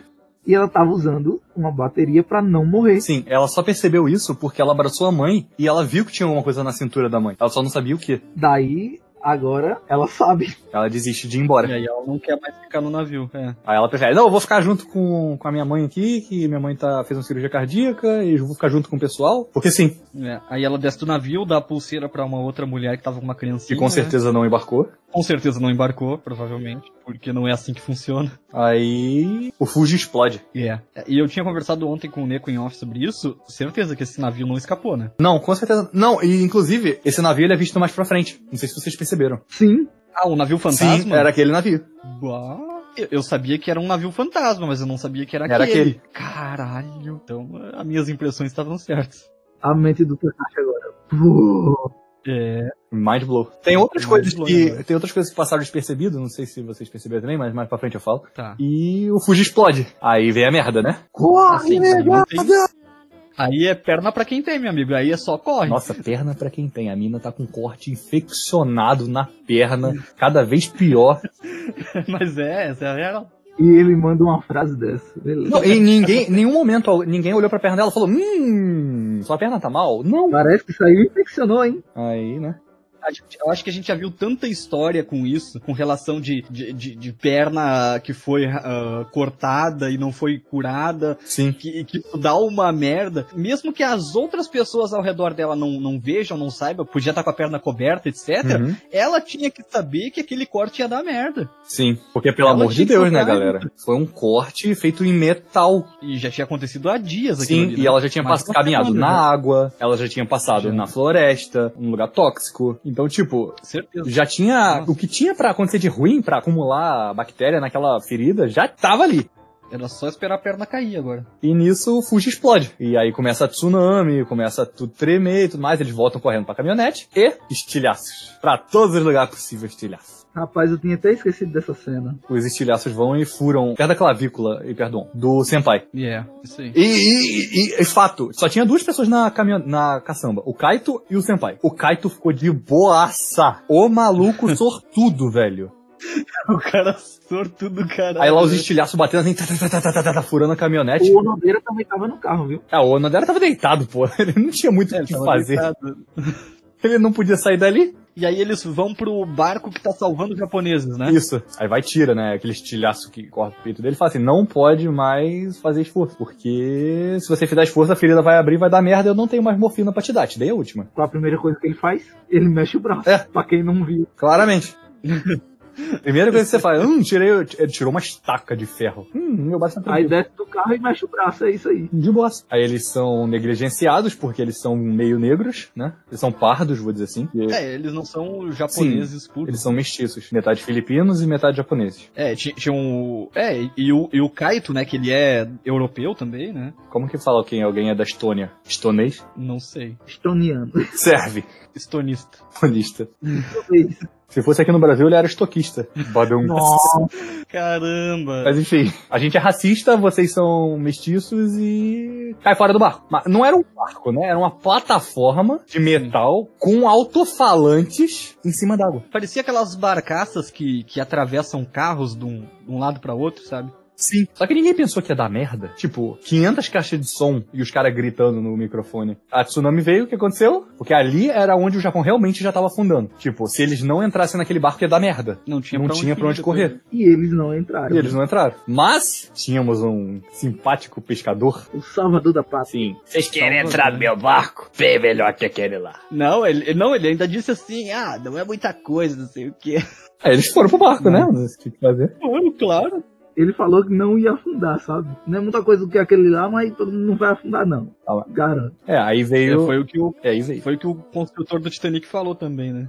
Aí convenhamos, né? Ice- Iceberg não é tsunami. É. Mas, mas- mas- mas vamos ser sinceros. Mesmo se os estilhaços do que aconteceu, tipo, a tsunami veio, aquele barco lá, aquela plataforma lá com as caixas de som, começou a pegar fogo e explodir, porque os caras são burros. É. E começou a voar estilhaço dali e furou o barco. Mas mesmo se não tivesse aqueles estilhaços furado o barco, a tsunami ia carregar aquele barco. Com certeza. Eles estavam muito próximo da costa, não, não, não tinha como não, tinha como não atingir. Sim. Os caras entraram no barco, faz cinco minutos no barco. Pro bote salva a vida, negada! Foi bem isso, né? Sim, mulheres e crianças primeiro. Entrou a Yumo, entrou o Go, E o entrou o velho. O. E fecharam a parada. É. Aí separou. Ficou eles três, o Kaito, o Onodera, a mãe deles e o Senpai sumiram e eles ficaram à deriva. E eu vou, eu vou mencionar uma coisa aqui agora que eu esqueci, na verdade. O tempo inteiro que eles ficaram à deriva, tava de noite pra mim. Eu falei, que merda é essa que não amanhece, mano? Não Hum. é possível. Só que só bem pra frente que eu me liguei que era cinza vulcânica que tinha tampado o céu. Exatamente. Eu pensei, pô, não é possível. Que bom que tá de noite, porque eles estão usando a lanterna e o sinalizador. Uhum. Eles conseguem usar, né? E aí entra, né? O velho. eu vou salvar vocês. Podem ficar tranquilo. Remem, crianças. Eu falei, pô, maneiro, hein? Sim, ele tava ferido, o estilhaço pegou ele. Uhum. Aí eles foram, dorme, aí depois acorda com a parada aberta, né? Com a, a cápsula de salva-vida aberta, né? E o velho lá tomando um ar, sendo comido por gaivotas. O velho todo aberto lá, cara, que cena. Não só isso, como. Primeiro, eu não sei porque o cara abriu aquele negócio. Já tava errado no momento que abriu. Segundo, foi comido por gaivota. Terceiro, o as gaivotas foram embora, o tubarão veio e pegou. Sim. Tipo, o quão gostoso tava aquele velho, cara. Caramba, tá pensando nisso? Já que ele era um pescador, imagino eu que ele comia muito peixe. Tava muito Então- salgado o corpo dele. Tava com gosto de peixe, né?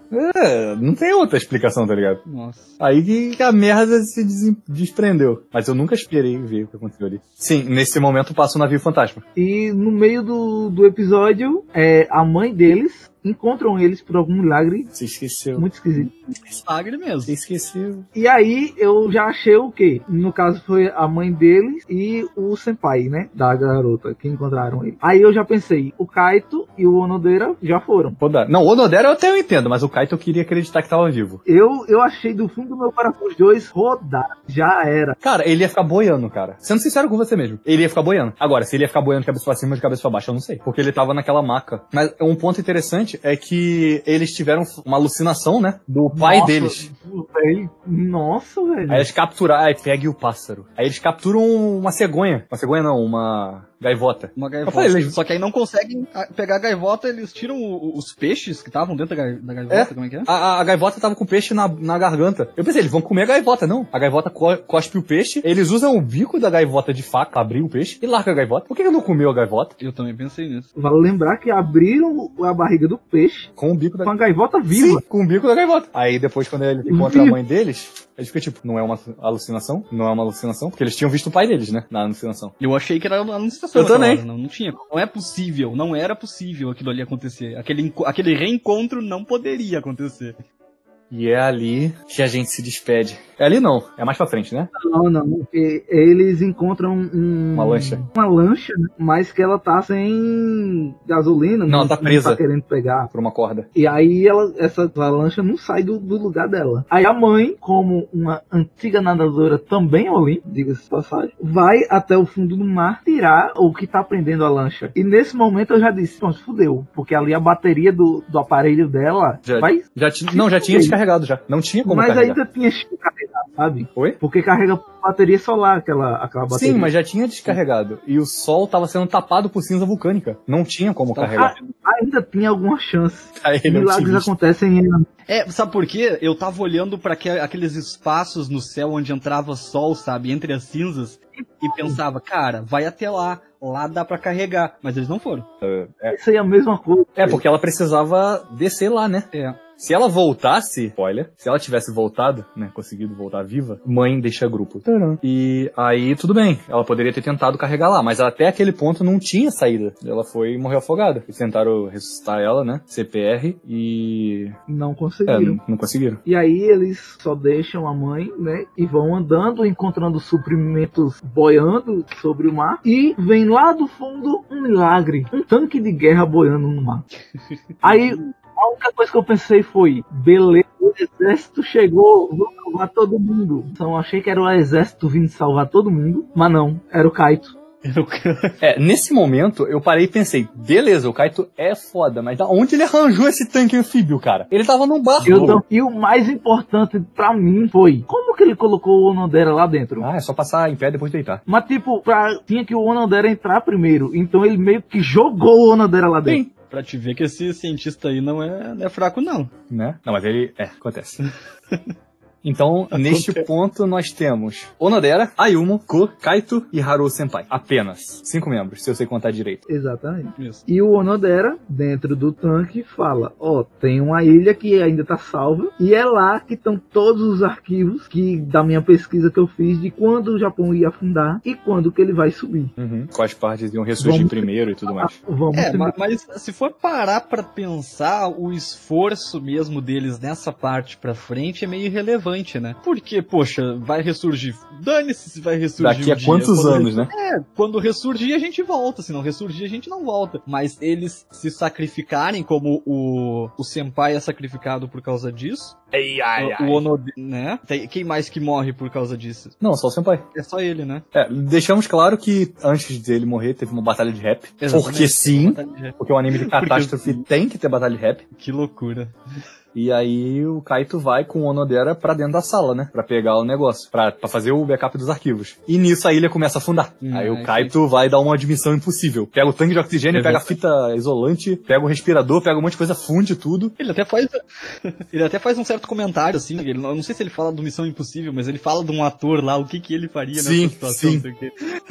Aí ele vai, amarra o Onodera e vai, começa a nadar. Sim. Aí eu falei, não, não matei o Kai. Por favor, não matei o Kai. Não matei o Kai. E nisso o Onodera, ali o Onodera fez a boa, porque ele nadou também. Eu não sei como. Eu não sei como. Ele nadou. Ele mexeu a mãozinha e o pezinho. E por, porque já tava sem oxigênio, porque uma pedra caiu, bateu, danificou o tanque de oxigênio. E Sim. nisso o Onodera se afogou. O Kaito chegou com o Onodera afogado. Aí eu falei, pronto, morreu o Onodera. Morreu, né? A hora que eles começaram a fazer o RCP ali, eu pensei, não, também não vai dar certo. Não tem. Não, não vai sobreviver. Cadê o Neko? Caiu. Caramba, Neko. caiu.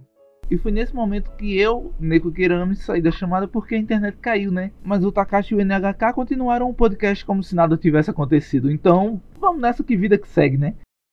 E o que que acontece? RCP, né? CPR, minto, CPR. E não, não funciona. Ele, por que que eu tenho que te beijar? Que não sei o que e tal. Aí fica puto de fazer.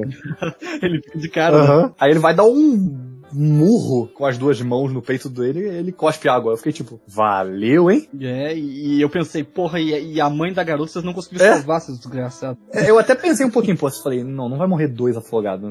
Acho que vai ficar muito clichê É. morrer dois afogados. Mas eu preferia que tivesse salvado a mãe dele, né? Mas tudo bem. Eu também. Aí, nisso, a onda vai, leva as coisas. E o cartão de memória que ele tinha salvado, HD externo, sei lá o que era aquilo, é levado pela correnteza e fica preso na pedra. Pô, alguém tem que ir lá buscar. E quem que vai? Haru Senpai, o ex-velocista. Ele pensou, ó, agora guardei todos os esforços da, da catástrofe pra esse momento. Sim, aí ele vai. Porque que ele- Cara, eu, momento não... Até fiquei triste nessa. Eu fiquei até triste nessa cena. Porque você via que ele, ele se lembrava, né? Ele ouvia o, o som do alto-falante falando: Ah, Haruo, terceira posição. E ele consegue fazer Uhum. uma virada, ultrapassar o segundo. Ele tá em primeiro e tudo mais. Ele vai, corre, pega a parada, volta. Tinha 10 segundos pra fazer isso. Sim. 50 metros, 10 segundos. É, rapaz. Aí ele vai. Ele, ele, ele só não conseguiu na volta, né? Uhum. Na, na ida ele viu, e aí na volta foi onde ele foi pego. Ele conseguiu atirar o HD. Não, mas ele jogou por causa que ele já sabia que ele não ia conseguir voltar. Pois é, cara. Porque ele, ele sabia que ele não tava na forma dele. Lá naquela cidade, ele fez uns testes de corrida. E ele viu que o tempo dele tava horrível. Ele fez Sim. 50, 50 metros em 12 segundos. Não sei se você viu o cronômetro. Ah, eu não prestei atenção. E ali ele tinha que fazer em 10. Aí ele não conseguiu. Aí ele jogou a parada, ele lá se balançando os cabelos ao vento. Tipo assim, ah, tô vivo de novo. Tô feliz por voltar a correr. Aí vem a onda. Pró, leva o cara. Pega ele e ele some. Sim. Aí eu falei, E não é possível que mataram o cara. Não é possível que mataram ele, não. Eu pensei, porra, a onda pegou ele, mas ele tem que estar em algum lugar aí na volta, velho. Ele tem que estar, sei lá, nadando, sei lá. O que eu acho Mas que não, aconteceu é que foi, ele foi levado pro fundo do mar e morreu afogado pelo caixote. É possível. Ou ele bateu nas É, pedras. alguma morreu, coisa aconteceu. Aí o Kaito fica É. gritando, oi, seu retardado, vem lutar comigo, vem competir comigo. É, Aí ele vai bem e morre. E aí, é, aí desaparece.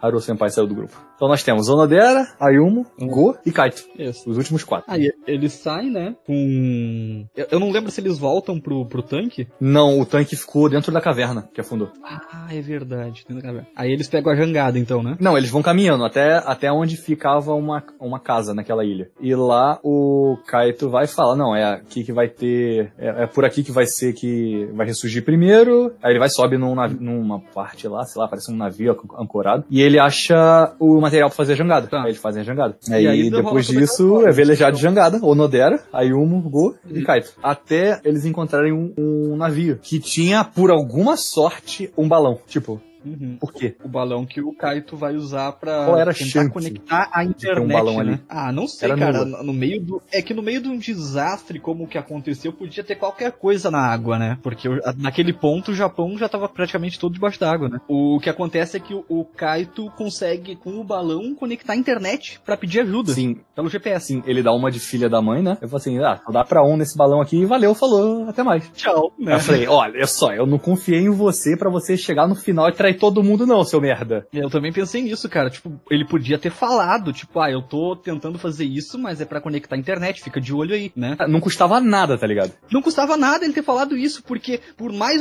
Mais um, sei lá, mais um minuto de desatenção deles ali na, na jangada, eles não iam ter olhado que o celular tava tentando conectar a internet ali pra, pra chamar ajuda pelo GPS. Aí ele- o Kaito deixou o celular dele lá, ele fingiu que o celular não tinha bateria, É, subiu no balão, chegou lá na. Eu, eu não lembro qual camada atmosférica era, mas conseguiu o sinal. sim. E conectou e, e chamou ajuda. Sim, aí eles viram que o sinal tava ali, o helicóptero tava passando, buscou eles. E nisso, Sim. o Kaito tava lá no balão, frio do cacete, alto pra cacete. Eu falei, o Kaito vai morrer. Não, por favor, não. Não morra. Não morra. e aí ele começa a puxar a, aquele cordinha, aquela cordinha do balão pra ele, pra ele abaixar, né? Já que ele Sim, já tinha é. conseguido o sinal. Aí ele vai tampa o rosto dele, porque você viu, tava congelando, ele tava fazendo umas expressões de dor, claramente. Não mostra, né? Mas ele provavelmente foi resgatado por outro helicóptero. Então, aí que eu queria chegar num ponto, eu vou chegar já já. Aí eles foram levados pelo helicóptero, o helicóptero levou eles pro hospital de campanha. Um hospital de campanha, não. Porque a mulher fala no helicóptero, ó, o Kaito ajudou Aham. vocês conectar Sim. na internet. Ele mandou um sinal. E aí eles levam ele pra lá, pra, eles pra lá, né, os três, pro hospital de campanha. Aí lá no hospital fala assim, ó, é porque ela desmaia no helicóptero, é verdade. Falou, ó, você tem uma doença na perna, que eu não lembro o nome, que era um nome grande, Sim. e você vai ter que amputar essa perna, filha. Porque não tem como não, vai a, a sua, risca, sua vida corre risco. E nessa hora que a, a coisa fala isso, não sei se você percebeu, a, enfermeira fala assim, é preciso de você, tem outra pessoa em estado crítico. Ah, não percebi isso. Era o Kaito. Dá a entender que era o Kaito. Sim. Que eles conseguiram. É, pra aquela situação naquele momento, né? Porque ah, naquele ponto quem tinha que ter sido salvo já foi. Já foi, exato. Né? Exatamente. É, O Japão já tava todo debaixo da água. Ou, ou alguém que tava no meio do mar ah, A deriva. ainda, né, à deriva, ou alguém que sofreu um grave acidente, como o Kaito deve ter, né, sofrido, porque ele praticamente congelou na estratosfera. Sim, e eles sabiam que o Kaito tava no balão, então logo eles foram buscar o Kaito. Sim. Porque da mesma forma que o Kaito enviou o sinal, o Kaito também tava lá e eles sabiam basicamente onde o Kaito tava pelo sinal. Claro, porque é um triângulo, né, que, que forma, Sim. né, o sinal do satélite, no Kaito e no, na jangada. Sim. Então eles conseguem ah, marcar exatamente onde ele tava e ir lá buscar. Sim, aí foi isso. Mas por que que eu digo isso? Por causa do final do anime. E a partir daqui, como eles começaram a falar demais sobre o final do anime, eu acho que é spoiler demais. Eu pedi pro editor tirar toda essa parte do finalzão e deixar só os comentários sem spoiler deles. Então, vamos lá. Pra mim, o final foi uma série de. Eu já tava tão chocado com o final, assim, sabe? que eu já não tava prestando atenção em mais nada. Tipo, o Japão já tinha afundado, já tinha morrido todo mundo. Eu, eu já não, não tava com cabeça pra pensar em nada. Então eu só tava assistindo o que tava passando na minha frente. Quando começou a mostrar, ah, tipo, tá mostrando as imagens de gravações e vídeos e fotos de como era o Japão. E eu, caralho, cara, eu começando a chorar assim. Não, cara, o Japão tá afundado e aquilo ali era o que era o Japão. E eu olhei, eu não sei, eu acho que talvez as lágrimas já não deixavam eu ver mais nada. Caraca. Mas esse final foi pesado mesmo. Fechou redondinho, na minha opinião. E, Na minha opinião, apesar da- das mortes, é, apesar de tudo que aconteceu, né? É isso, ah, Japão Submerso 2020. é, a gente falou de Olhos de Gato, Sim. acho que esse é o nome em Sim. português, né? E 2020 Japão Submerso. Quer dar uma nota, né? O... Não, NHK, quer dar uma nota pro filme, pra série em anime? Assim, pro Japão Submerso, eu vou ser sincero, eu acho que deixou a desejar. Foi um anime muito bom. Eu vou deixar claro que na categoria desastres foi um anime muito bom. Só que deixou a desejar no quesito que ele, ele é muito similar a Tokyo Magnitude 8.0. Ele não tem. Da, da expansão da catástrofe, né? Sim, sim, com certeza foi muito maior e tudo mais, teve mais baixas. Só que ele não teve aquele tchan da história, aquilo que fizesse você desabar a todo momento, igual foi Magnitude 8.0. Pelo menos esse é o meu ponto de vista. Eu achei que faltou um tchan. E eu também achei que a batalha de rap foi totalmente desnecessária. Eu sei que foi pra descontrair, mas Foi divertido, mas é desnecessário naquele momento. né? foi desnecessário. Foi um ponto onde podia estar desenvolvendo mais os personagens e. Sim. Entendeu? Bom, eu, eu posso dizer que, pra mim, esse Chan aí aconteceu. Então. Não, é claro, é Eu- pessoal. eu não- eu não- é pessoal, é claro. Ah, na minha visão, não, a, a único momento, a única coisa pra- pra mim ruim mesmo é que né, o Japão afundou e os personagens principais, metade deles morreram. né? Então isso pra mim foi um choque bem grande. Eu não queria que tivesse acontecido. Ninguém quer, né, que protagonistas mo- morram durante um anime. A né? Kamega Kill. Então, eu, eu não, eu não assisti a, a Kamiga Kill ainda, Não então eu nem, acho que nem vou ver. Vai então. perder seu tempo. A questão é essa, tipo, pra mim é, é as mortes que, que, que deixam o anime ruim pra mim, porque eu queria que todo mundo ficasse junto e feliz no final. Uhum. Pra mim seria um anime perfeito assim, sempre é assim. Então ele acabou sendo triste pra mim por causa de todas as, as mortes que ocorreram. Praticamente uma a cada episódio. Uhum. Então, pra mim foi bem chocante por causa disso. Ao contrário de, tipo, Toque Magnitude 8.0, que, tipo, a, a morte mais impactante é uma só. É, aquela morte acaba contigo, né? Esse foi o problema. Exatamente, e aquela morte é uma morte. Então o anime ele se concentra, se concentra, se concentra pra te falar que uma pessoa morreu e é aquela ali que vai te É, chocar. aquela ali vai acabar contigo. Exatamente, aquela ali que vai acabar. Não é esse caso aqui, né? O, to- o 2020, ah, Japão Submerso, busca te chocar o tempo inteiro, com várias mortes, com, com cenas bastante pesadas, e eu acho que é isso que ele, pra mim, conseguiu. Ele conseguiu me atingir fazendo dessa forma. Então, é um anime muito bom pra quem gosta de catástrofe, pra quem quer um drama muito pesado. Eu, eu acho que ele, que ele conseguiu ser, ah, ser vencedor nisso, se ele tentou. Se era isso que ele tentava fazer, pra mim ele conseguiu. Então eu acho que, que ele foi bom nessa, nessa parte. assim. É, como eu disse, eu não tenho problema com a história dele. Ele foi maravilhoso a história dele, sem nenhum problema. Eu achei que faltou um Chan, na minha opinião, claro. Mas Sim. foi um anime muito bom. Não tenho nada a reclamar do anime, do início ao fim, ele foi maravilhoso. Então, assim, eu achei que tiveram algumas coisas que podia ter explorado melhor, tipo, a personal podia ter explorado muito mais. Concordo. É, o pai deles, tudo bem, tinha que ser morto, mas eu esperava que não fosse tão bruto, tão, tão forte a, a intenção de matar o pai deles Sim. a mãe dele se sacrificando foi, foi plausível. Eu achei, eu fiquei chateado na morte do, do Senpai, porque ele se desenvolveu muito, sabe? Ele, ele se tornou recluso, ele se tornou fechado, e ele volta ao normal e morre. E morre. Então, eu achei que foi- É, Na parte em que ele se recupera de todo o trauma que ele passou, ele morre. Sim. É. Aí eu fiquei tipo, poxa, cara. Tinha personagem que eles, precis, eles não precisavam matar, tá ligado? Pra tornar a trama Hum. interessante. Exato, ele- eles matam muita gente. Sim. Então, Nesse anime. Acaba tendo esse problema. Eu, eu dou um 9. Eu, eu- eu, na verdade, dou um, um 8,5. Porque É. deixou algumas coisas a desejar. Porque o traço de vez em quando também ficava meio ruim, sabe? É, exatamente, ia falar nisso. Eu não gostei do design. A história eu achei muito boa, mas o design do dos personagens achei bem mal feito, assim, bem, bem meia boca. Então, olha, Mas sendo sincero, gostei. pra um anime da Netflix ficou bom. Exatamente, pra um anime da Netflix ficou bom. Exatamente como Olhos de Gato, é um anime da Netflix e ficou muito melhor. Sim. na minha, na minha visão, tipo, o design assim. Mas em história, pra mim, 2020 foi o melhor. Então é isso, pessoal. Eu espero que vocês tenham curtido aí o, O resumão o podcast. podcast. O resumão, a gente falou de tudo, tudo, tudo, tudo mesmo que tinha no, no anime e no filme. Se vocês se sentirem à vontade pra assistir, comentar com seus amigos, vocês podem ir em frente, porque a gente contou muito spoiler, sabe? Mas se esses spoilers te derem vontade de você assistir, se você assistiu até aqui onde a gente tá falando, se você se ouviu até aqui onde a gente tá falando, ambos são muito bons. Eu- a gente recomenda, por mais que vocês saibam o que vai acontecer, a gente recomenda. Exato. São montanha-russas de emoções, ambos o filme quanto o anime. E é sempre bom quando a gente encontra um amigo sobre o qual a gente pode conversar. Ah, seu amigo não gosta de anime, mas ele gosta de gato? Mostra pra ele. Ah, seu, anime, seu amigo não gosta de anime, mas ele gosta de, de destruição. Não sei quão perturbada essa pessoa é, mas mostra pra ele, desde que ele não vai fazer nada de ruim. Sinta-se à vontade. É, é o- esse, esse sim, realmente, eu acho que é uma simulação bem, bem legal sobre, sobre interações em, em catástrofes, assim, sabe? Eu- Esse eu foi o esse ultimato, né? anime- Ultimato. Porque, tipo, foi um país que afundou. Não foi um terremoto só. Bom, acho que a gente já se despediu, né? Já falou bastante Sim. coisa. Dá, dá pra encerrar. Ok. Então é isso aí, pessoal. Vocês. Espero que vocês tenham curtido o, o podcast. Usem máscara se precisarem sair. Evitem aglomerações. Vamos cuidar da E gente, é né? Cuidar dos amiguinhos também. Sempre bom. É sempre bom.